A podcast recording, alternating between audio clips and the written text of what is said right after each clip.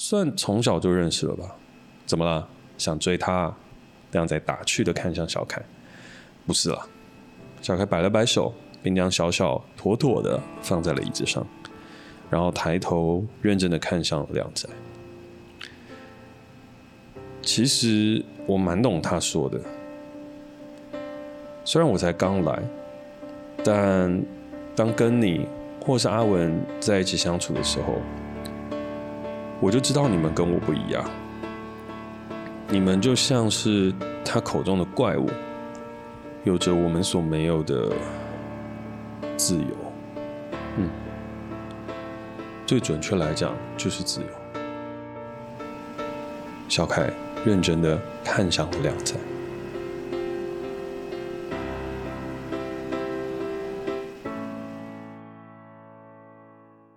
对于那些懂得孤独的自由之可贵与绝妙滋味的人而言，离开是最勇敢，也是最美丽的行为。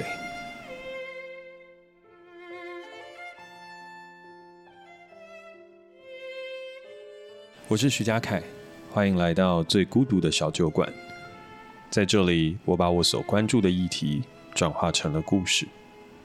放入这个小酒馆中，跟里头的角色一起展开思辨。而若你对于这个故事也有兴趣，欢迎你平常没事的时候，可以来到乐利路三十九号我的酒吧私事，我们一起喝一杯，聊聊你的想法。倘若刚入手，不知道要点些什么，我已经有整理好一份经典调酒的酒单，每杯三百元，但酒感都够重。从那份酒单开始享受孤独，我想，应该是再适合也不过了。好，那这周的故事就开始喽。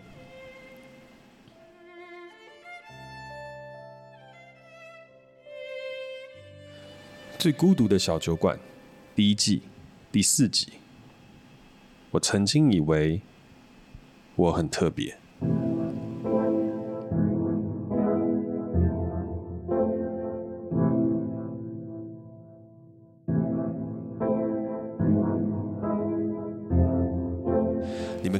什么都不懂。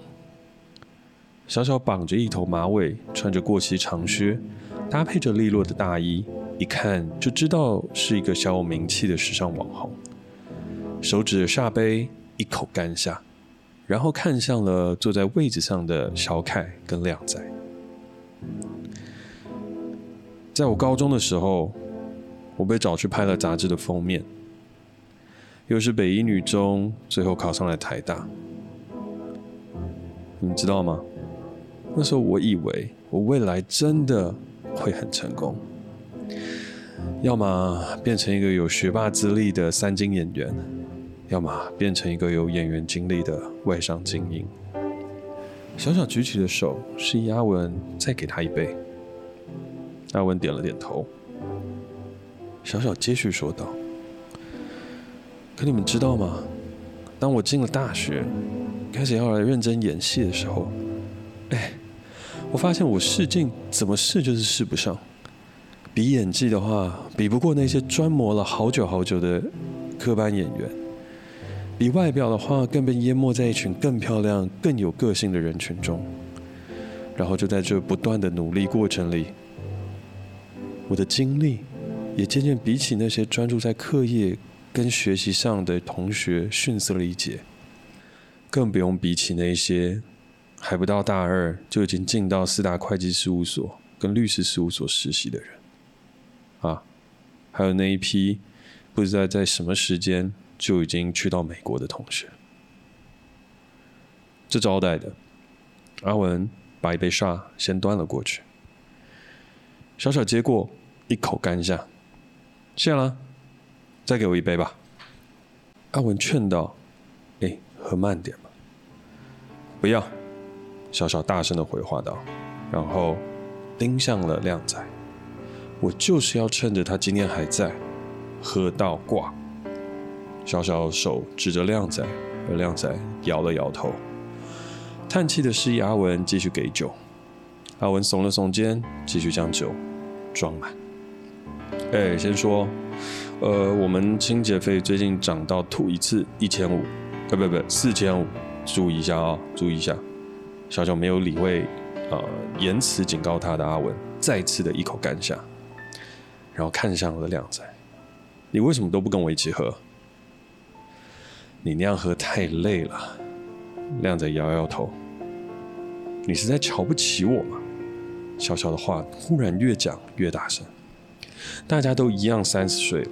而我却只是一个成了个天天在 IG 上面发文的网红，而你呢，早已就成为了一个在 P Fun 里面担任经理人的精英，还有谈过去曾经去拍过电影，去过了无数的电影节，成为了一个当代所谓的这个什么斜杠多元成功经营人士。哎，那些什么 Thirty Under Thirty 啊，什么等等。怎么都还没有颁奖给你啊？小小讲话，除了渐渐大声外，也渐渐的语无伦次了起来。而听到一半的小凯瞪大眼的看向亮仔，好奇的问道：“哈，你拍过电影啊？”亮仔摆了摆手：“唉，那都是以前的事情了。”好了，停。亮仔出手阻止了小小一口干下，又是刚刚满上的这个 shot。你这样一直跟我比，到底有什么意义？是没有意义啊，因为在我眼中，你就是那个最特别的人。小小的手肘已经靠在了吧台的桌上，摇头晃脑的说道：“我曾以为的自己，不不，我曾经以为的自己。”那个最特别的自己，但你知道吗？在长大之后才发现哦，这世界不是这社会啊，它不是适适者生存。我也不特别，是只有那些最特别的人才能成为了那个怪物，然后这些怪物会拿走全部的一切，所以只有怪物才是特。砰小小话还没有说完，忽然就倒了下去，而小凯赶忙将之扶住，避免小小倒地。唉，又喝挂。亮仔叹了口气，每次都这样。哎，那个，你帮我一下。小凯跟亮仔一起将小小慢慢的扛往了吧台角落的椅子上，一边走，小凯一边好奇的问道：“你们认识很久了吗？”算从小就认识了吧？怎么了？想追她？亮仔打趣的看向小凯。不是啦。小凯摆了摆手，并将小小妥妥的放在了椅子上，然后抬头认真的看向了亮仔。其实我蛮懂他说的，虽然我才刚来，但当跟你或是阿文在一起相处的时候。我就知道你们跟我不一样，你们就像是他口中的怪物，有着我们所没有的自由。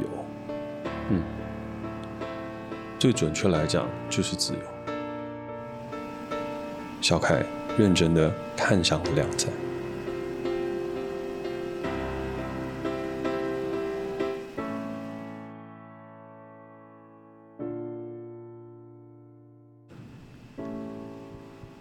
其实，在录这一集故事的时候，我心中想了蛮多的。应该是说，在写这个对白跟这个剧本的时候吧。因为它虽然是一个女性的角色，但它其实某一部分带入的是我自己的经验。我小时候曾经啊，真的曾经幻想以为我是很特别的。那个时候，我记得是还在幼稚园的时候吧。就是我觉得，哎，我很会表演，然后我很能够引人注目。就至少在家里的话，比起呃功课很好，呃那时候还不能讲到功课啊，但是就是知书达理，然后礼貌很好的哥哥，我呢，我比较活泼开朗，然后很有那个表演欲，很没有偶包，很敢扮丑，所以在幼稚园里面呢，就可以去大杀四方，这样就变成一个万众瞩目的一个一个。一个一个一个小朋友，然后我那时候就想说啊，我应该是很特别的，因为大家都觉得我很可爱，然后胖胖的，然后又很敢表现，又很敢表演，所以接下来我的前途应该是不可限量吧。而这个幻想呢，也持续到我小学一年级、二年级那时候，印象也非常深刻。那时候最流行的歌手，也不能说当代那时真的最流行的就是他，但是至少。那时候真的很红了，就庾澄庆，他那一首《我最摇摆》，就只有我最摇摆。好，可能没有一个音是准的，好，但反正就是那首歌。然后我听到之后，我就觉得哇，好兴奋！哎，我那时候才小学一二年级哦，然后就说，我来把它变成一首歌，呃，不，不是变成一首歌，我来把它变成一首舞。然后就很认真去参加那时候学校的那个全校的那个什么叫标舞大赛。那在那个标舞大赛里面呢，因为你就想象嘛，一个小胖弟在那边，只有我最摇摆，然后就是那边手在那边摆来摆去，屁股在那边扭来扭去，然后很认真秀了一段那时候 Ricky Martin 很很有名的那个电臀，就是啊，我小时候我就说，哎，我有那个电臀，但其实只是就是长得比较胖，所以当你把屁股抖起来的时候，那个震撼感会 会比较强一点点啦，对，大概是那种感觉。然后那时候我就觉得啊，自己应该是很特别的。未来有朝一日，我可能不一定能够变于澄庆，不能变 Ricky Martin，但说不定我有可能变成那个 Super Sunday 里面的那个寻人寻人第一名的阿亮哥，可能吧。我可能可以跟亮哥看齐，往那个方向去走。嗯，红花不成，但至少一个绿叶。简单来讲，就是一个坐二望一的一个心态啊，就算没有到超级无敌最红的那一个，但也是蛮红的那一个。所以小时候就觉得自己是特别的，但到了三四年级的时候吧，就那个时候大家开始慢慢长大，长大的时候就会发现说，哎，胖好像不是一个特别可爱的事情，胖就是胖嘛，就是就开始会被叫哎胖子。哦，就是那个时间点，你就会发现，呃，胖好像没有很好，就是你在那边耍可爱啊，什么等等事情都已经没效了。那时候就是要帅嘛，要开始打篮球。那你参加所谓的什么标舞大赛啊，什么等等相关的东西，它也不见得是一个嗯全校风云的事情。然后那时候我也开始呃会被爸妈，会被周遭的朋友。也不能说周遭朋友了，就是周遭长辈，大家就会开始，哎，那你就是这个月段考考得怎么样啊？就是相关的课业压力开始来了。然后我印象也蛮深刻的，就是那时候小时候，因为我哥哥的成绩很优秀，所以我也常常会被误以为我好像也很优秀，只是我不认真在课业上，然后被。早早去要考那个什么自由班啊，就是等等相关的事情，但我每次考都考失败。我记得我好像考了大概两三次，应该有吧。但其实那个东西对我来说，我我觉得那那蛮受创的。就是，诶，为什么我怎么考就是考不过？所以到最后的时候，我印象很深刻。我有去参加一个自然历静会，就是我没有办法参加自由班，但我可以去赏鸟，我可以去。跟大自然相处吧，就是至少有做一个蛮特别的事情，然后是是是可能我哥哥没有做的，然后我有去做的事情。但那个时候我就渐渐的发现到，我好像没那么特别。直到后来我出了一个算蛮严重的车祸，然后躺在医院躺了，可能应该有一两个月的时间，复健花了快一年，然后我的武道之路就此中断。在那个时间点，我就真的觉得啊。我毁了，就超好笑的，才国小三四年级吧，然后就觉得啊，人生毁了，我不能跳舞还能干嘛？但其实我的舞根本跳得超烂的，我节拍根本对不起来。长大后更骇人听闻的发现，我是节奏白痴，再加上音乐白痴，就是我没有音准，我也没有节拍可言，就是我真的跟音乐这件事情是完全无缘的。好，那是后话，再拉回来。拉回来事情呢，就是我在那时候就觉得啊，我完蛋了。可是。那个时间点又好死不死，让我接触到了金庸武侠小说。哇！接触到金庸之后，我觉得我人生开了一扇窗。那扇窗叫什么？打通任督二脉。讲起来真的超好笑，就是我真的很相信打通任督二脉这件事情，所以常常会在上厕所的时候，我在那边想，我要怎么样通气啊，什么等等啊。补充一下，为什么是上厕所？是因为在当年呐、啊，就是至少我那个年代的时候，看金庸武侠小说是一个比较不那么好的事情，就是好像不是不是不是个非常优良的读物，所以我那时候看书的时候，又因为嗯，你你看太多这种很小的字的小说，很容易近视嘛，所以爸妈就会禁止，所以我都要。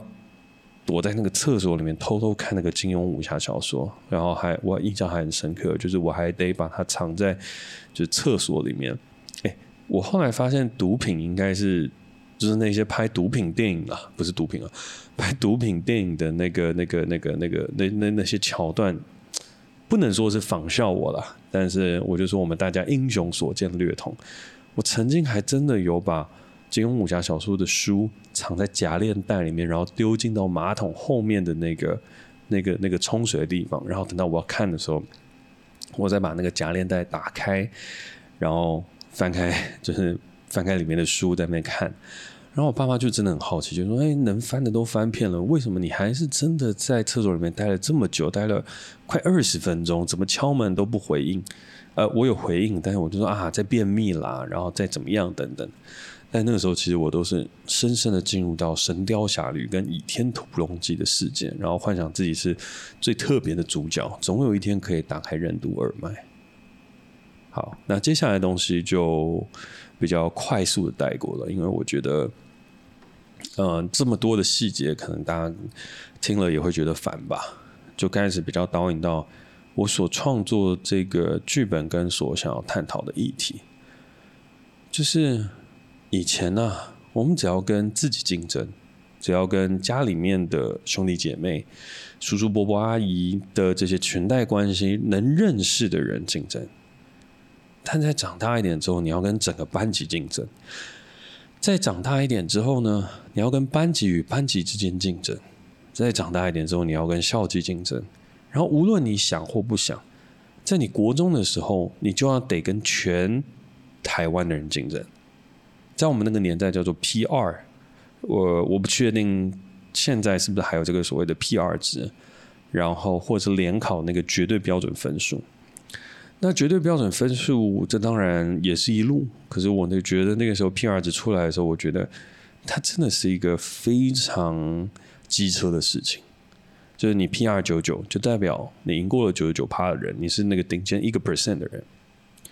那你 P R 九八你是顶尖两个 percent 的人，P R 九七你是顶尖三个 percent 的人，他就好像把人分成一种三六九等，然后让你去到不同的学校，然后你如果说真的很了解这个规则跟东西，你就走出去啊，我 P R 九九，那代表是什么？啊，我就是这世界 top one percent 的人。可是很有趣哦，这世界 top one percent 的人进到同一所学校之后，他们会变得更快乐吗？他们会拥有更多吗？完全没有。他们会被打击，原因的事情就是，当你进入到一个所谓 PR 九九、PR 九七、PR 九八的一个环境里面的时候，你所碰到的人都是这批人，而这批人又有他们里面的 PR 值，所以你本来以为自己是厉害的，然后被拉到那个环境里面之后，你就会发现，我我嗯，我蛮烂的，我好像没那么厉害。而那个时间点，就是我在高中所碰到的挫折，那是我第一次发现。我除了我不特别之外，我还很废。就是我以为我已经成功了，我以为我可以做到一些什么事情，但其实没有。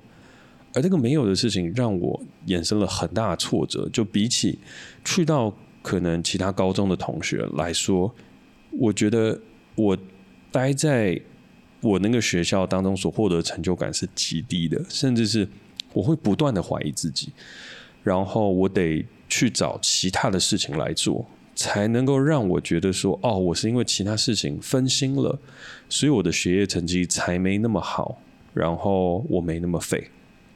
就是它是一个非常非常折磨人的一个过程。那而后呢？而后发生的事情就更刺激了。就当我进去到台艺大的时候，当然一开始面对到这个学校，我就想啊，天哪，这学校怎么这么偏僻啊？怎么这么……遥远，就是台艺哦，不是北艺哦。北艺是很漂亮的那一间，台艺是在福州的那一间。就是我去的时候的第二年，他才开了一个福州火车站，不然的话，你要去到那边是一个非常非常困难的事情。然后每逢下雨，广电系的大楼，就我就读台艺大广电系，它是充满泥泞的，它是非常非常窄小的，你完全没有办法相信它是当年孕育出所有金钟金马全部得奖者，无论是导演、导播。演员、技师，全部的摇篮，你真的很难想象。如果你有去过北艺大，看到关渡的那一片美景，你再回头想想台大之所以能够孕育出这些人才，你就知道，有些时候贫贱也是一种福气。就是没有太多资源的时候，你更可以就是努力向前。好，但这些东西都不是重点。这些东西是当我去到台大的时候，我本来以为。就是哎，那至少我课业还 OK，然后我选择走了一个呃，这个相对是嗯才气的路线，就是啊，我应该相对可能至少聪明一点点，啊，我可以在这边有一些优势吧。我应该不会说比起我去到台大，比起我去到政大受到打击又那么大，我应该在这边会有一些我可以做到更多的事情。哎，结果没有。去到那边就就有点像是你平常在班级上面遇到，呃，一个美术很厉害的人，然后他去当了学艺股长，然后你就会觉得，哦，OK OK，那大概是这样。没有，在那边所有人都是学艺股长，所有人的才华都明厉害，然后在那个地方知识一点用处都没有。其实我那时候很焦虑，虽然那时候我去选修了很多课。然后做了很多的事情，然后表现得好像很游刃有余的样子，但其实我内心是焦虑的。我跟了一个朋友，我就说：“哎，那我们大家一起拍片啊，一起做什么东西？然后我也学会一些什么东西跟事情，然后我教你，然后接下来你可以协助我继续往前。”哎，结果我教完了之后，哎，不到一个月，他能拍出来的东西就已经比我好非常非常多了。他是一个我很好的摄影师的伙伴，然后现在也非常非常厉害。他拍了今年金马六零的那个开幕的短片，然后也得了，我记得应该他有得最佳 MV。然后他拍的作品，我相信大家一定都看过。但我觉得在他身上看到那个才华，超厉害的。然后我那一瞬间，我觉得我没有才华，我只是因为我看了很多 YouTube 的短片，我看了很多 YouTube 的影音，然后很热衷去追求美国的文化，然后比别人更快的拿起相机来拍片，如此而已。我就是很认分，然后没有才华，然后在那个地方发现了好多好多的怪物，而这个感觉到我大三的时候更强烈了，因为我大三我去。我我我基本上没待在学校，我就去到了，呃，也不能说台北市，但就是我就去这个业界里面开始认真的工作，然后进去的时候才发现，啊，天哪，大家怎么都这么厉害？为什么我去参加一个我印象很深刻一个影展叫城市游牧影展 （Urban Nomad），然后我报名。那我得了一个观众最佳票选奖，就是那时候拍了一个短片。可是我就看他们其他人拍出来影片，我就觉得天哪，怎么这么厉害？为什么你们连穿衣服都这么有态度？我穿的衣服怎么这么难看？为什么你们谈吐出来，你们看的电影，你们所拥有这些知识跟拥有这些涵养，都比我厉害这么多？我真的觉得，天哪，我要怎么办？而这后面的故事，竹繁不及备载，但就稍微回应到我第一集在讲的一个呃故事好了，就是那时候我去参加金马大师课，然后听到川村元气在讲他的故事，那我这边就不再重新重复一次，但简单来讲，他就是一个货真价实的怪物，二十六岁。呃，拍了自己第一个电影，就是企划制作的第一个电影，卖了三十四亿日币，然后噼里啪又当了全球畅销作家，然后又做了是枝裕和电影，然后是一个坎城影展的片，然后跟坂元裕二一起合作之外呢，他又是一个导演，就超强的。好，但除了他以外呢，金马大师里面的这些大师，谁又都谁又不是一个怪物呢？全部都是啊。诺兰他的弟弟，很多人都说啊，诺兰弟，诺兰弟，诺兰弟，诺兰弟要来上金马大师课。可是 Jonathan Nolan 这是一个多么厉害的人呐、你如果放到国外的话，只有可能只有在台湾的时候，我们大家会说啊，诺兰弟。在国外，Jonathan Nolan 他做的事情绝无仅有哎，他帮他哥写出了记忆拼图，他写出了星际效应，然后他拍出了。我们讲的这个 Westworld，那当然他哥哥诺兰所获得的客观成就可能是比他高的，可能。可是 Jonathan Nolan 他依旧是一个怪物啊，他依旧做出来的东西真的是屌翻天了，真的是无与伦比。而且他做的这个 Westworld 除了获得世界的好评之外，他身兼编剧、showrunner，还有某些集数的导演。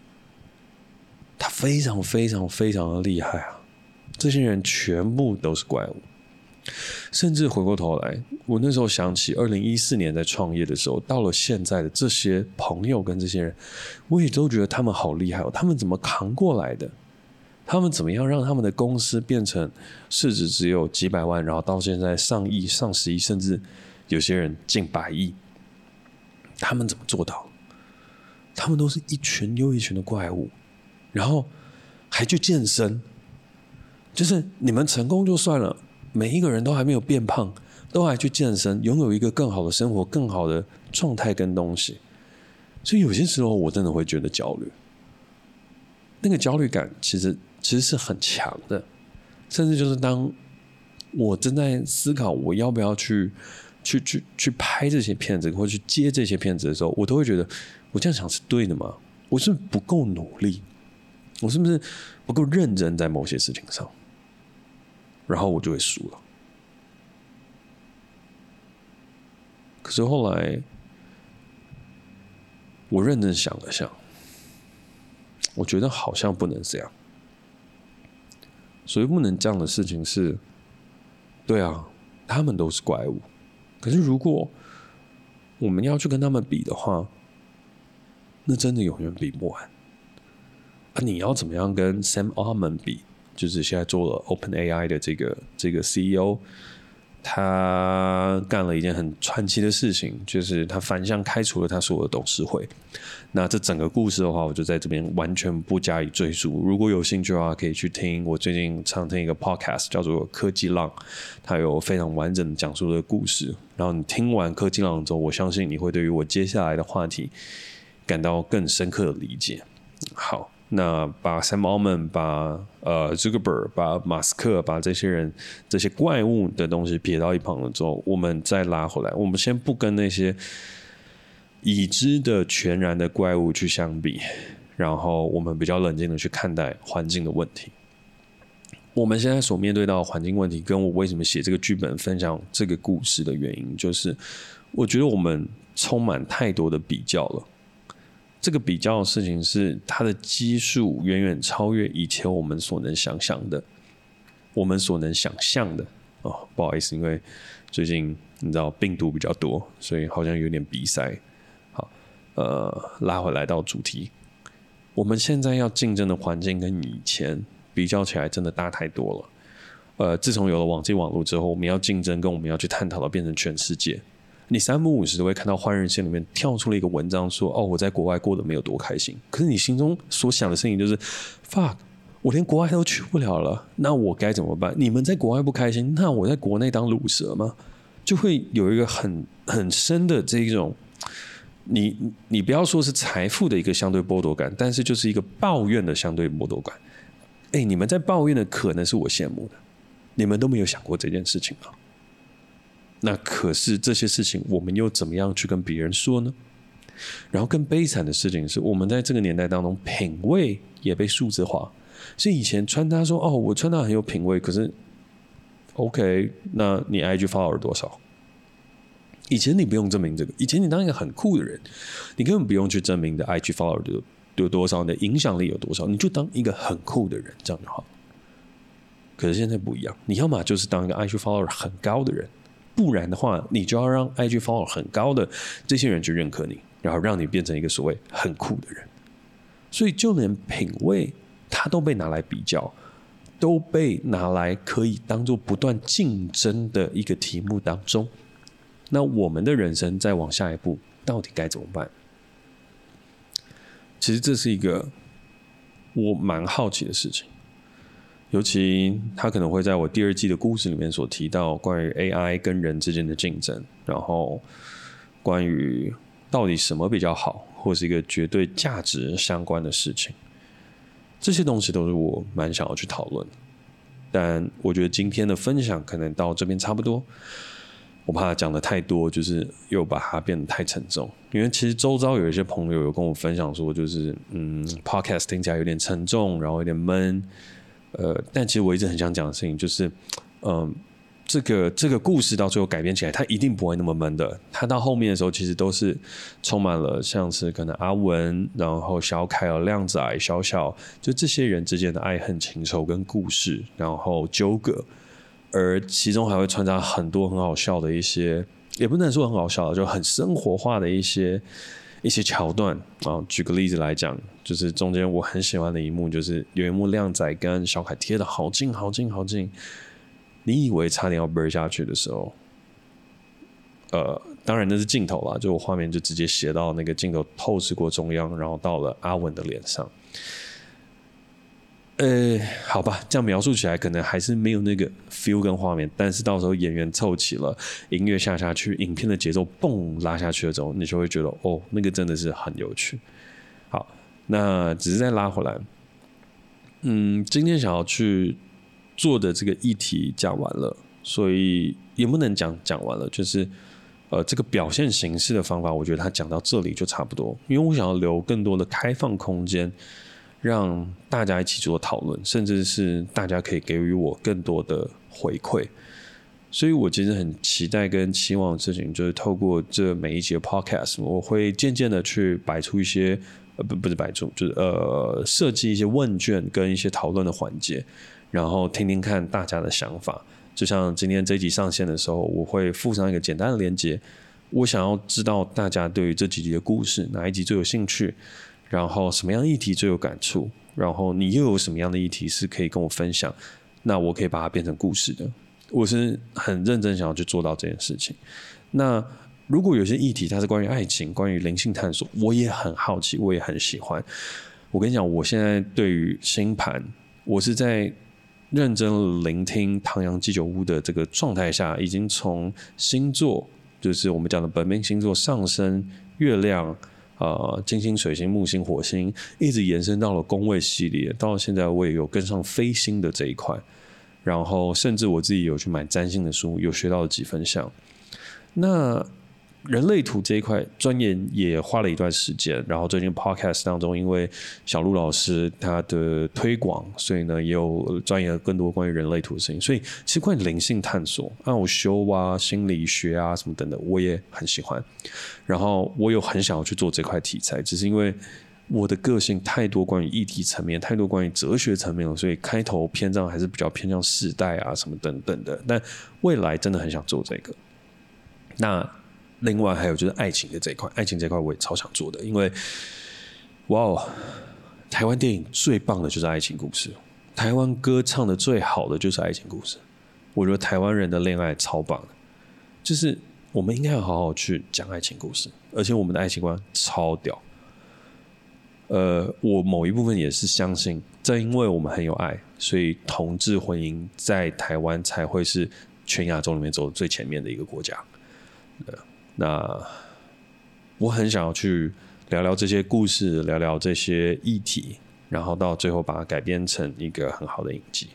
所以希望今天在节目的最后，大家听了之后不会觉得太偏向聊天啊，或者什么等等。因为我是想说，尽可能不要再像以前一样那么严肃，而是可以发散一点，然后尽可能的希望大家可以把更多的意见回馈给我。然后让我在后续可以做得更好。